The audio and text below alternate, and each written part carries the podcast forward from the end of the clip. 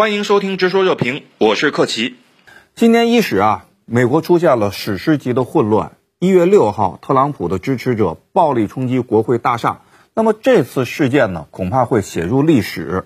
石先生，您如何来看待这件事情的历史意义？我觉得这件事情是非常大的事情啊，引起了全世界的震惊啊。尽管特朗普总统以及美国啊民粹派，至少是好多个月来已经在。广泛的啊，这个闹事显示了总统的狂野，非常明确的。这第一，美国国内严重撕裂；第二，美国国内严重混乱；第三，啊，这个始作俑者至少是间接的啊，这个货源就是特朗普总统本人。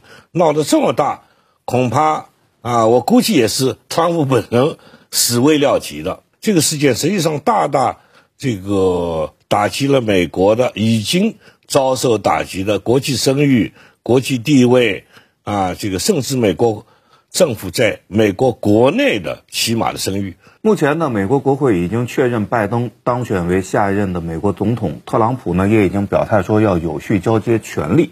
那么，距离拜登入主白宫啊，还有一周多一点儿的时间，这段时间。会风平浪静的过去吗？特朗普有没有可能采取某种过激行为，比如说对一动武来满足他个人的政治利益，或者发泄他个人情绪呢？这个美国的这个机制啊，不允许一个已经败选的总统在一月二十号以前再采取重大的决策。从某种意义上说，现在出我们知道，特朗普其自己亲自任命的国防部代部长和呃联席会议主席米勒将军已经发了。这个宣言说，美国的军队在这个时候必须坚持呃忠于美国宪法，而不是忠于所谓的特朗普这个总统。而十位在任的前国防部长也都发了联合声明，就表明现在实际上特朗普已经不能指挥军队了。实际上，特朗普不能指挥军队军队这个事实从六月份、七月份就开始了。当时我们记得前国防部长詹姆斯·马蒂斯就是发表了公开信，指责特朗普是一个搞分裂总统。从那以后，埃斯珀后边继任的。都实际不停的指挥的，所以我认为特朗普即便是心有余而力也是大大的不足。呃，特朗普应该没有能力，甚至他的现在的考虑真的是走不出白宫了，因为他他的国安顾问都已经都已经辞职了。所以现在如果特朗普再想做任何事情，不要说发动一些军事上的一些一些动作，叫国内做什么动作，基本都是没有可能了。他基本上已经完全瘫痪了。呃，整个白宫也是人去楼空，像个鬼屋。而他自己呢，除了可能发发脾气以外，也做不了太多的事情。实际上，特朗普现在已经认输了，所以再要认为特朗普会搞军事动作，呃，我认为这个可能性几乎是零。但是不能排除的是，美国如果为了平息，如果美国现在的内乱再继续闹下去，那么美国现在掌握实际权力的人，也就建制派，也可能会通过对伊朗啊等地方采取一些军事压力，来引把国内的矛盾引出去。这个可能倒有的。如果发生这件事情，那跟特朗普没有任任何关系，应该是美国建制派的做法。现在我们知道，呃，美国的特使 John Kerry，他现在表面上他的使命是恢复巴黎合约，而实际上他真正的使命是要恢复伊核协议。如果他要搞伊核协议的话呢，他尽管会对伊朗采取巨大的这个军事动作压力，实际上。阻止伊朗采取什么行动？而我们从伊朗最近的这个表现来看呢，尽管伊朗的最高的核科学家被暗杀，伊朗的将军被暗杀，伊朗一直是做缩头乌龟不动，就是因为不想破坏这个机遇。也就是说，伊朗也在等江凯瑞和拜登政府来把伊朗伊核协议恢复掉，因为对伊朗是有利的。从这个意义上来说呢，尽管伊朗和美国都可能剑拔弩张，但目的都是防范性的，不是进攻性的。所以说，伊朗会出现大的军事动作，我看非常非常难，除非是以以色列不顾一切的发动进攻。但那样做的话呢，那就是另外一篇故事了。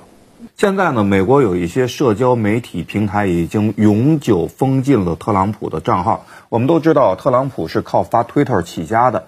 另外呢，原来很多的支持者现在都纷纷与他隔席。金先生，如果我说特朗普暴力冲击国会大厦事件之后，他已经成为。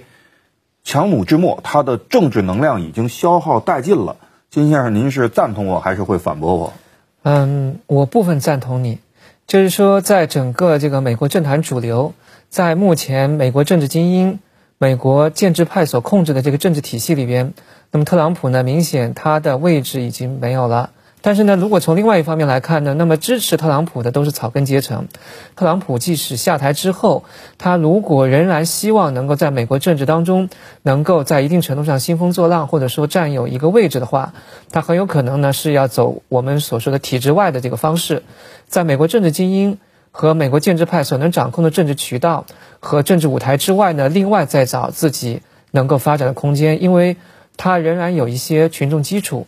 那么这就要看特朗普如何来选择了。特朗普下台之后，他会不会面临政治清算？民主党是否会通过清算特朗普来获得党派竞争的优势？石先生，这个如果我们在一月六号估计这个问题啊，一般来说他遭到政治清算可能性并不大，因为拜登政府面临一个非常大的问题，就如果要起码道德自信、政政治自信和起码的脸面的话，就必须啊摆出样子来。争取在相当显著程度上，啊，这个所谓治愈美国社会的严重撕裂。这个特朗普的选民基础接近占美国一半人口以上，你要严惩特朗普，恐怕对大局的考虑是有损失的。那么，但是在一月六号之后，特朗普自己造了这么大一个罪孽啊，在这个情况下，他现在是非常孤立，甚至在民共和党内也非常孤立。那么，在这个情况下，呃，追究他。